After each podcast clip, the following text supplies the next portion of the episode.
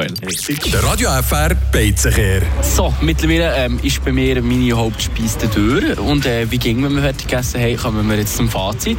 Zwar wobei, man muss sagen, ja, nur die Hälfte von unserem Team hat fertig gegessen. Joel, du bist noch mit dran. Mhm. Erklär schnell.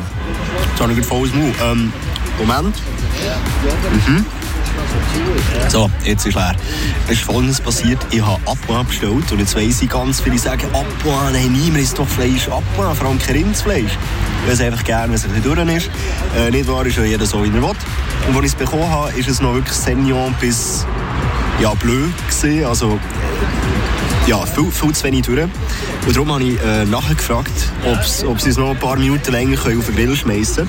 Super cool reagiert. Äh, sie haben sogar noch Gemüse nachgefüllt und mir sogar noch eine äh, Portion Pommes dazugegeben. Genauso reagiert man professionell in so einer Situation.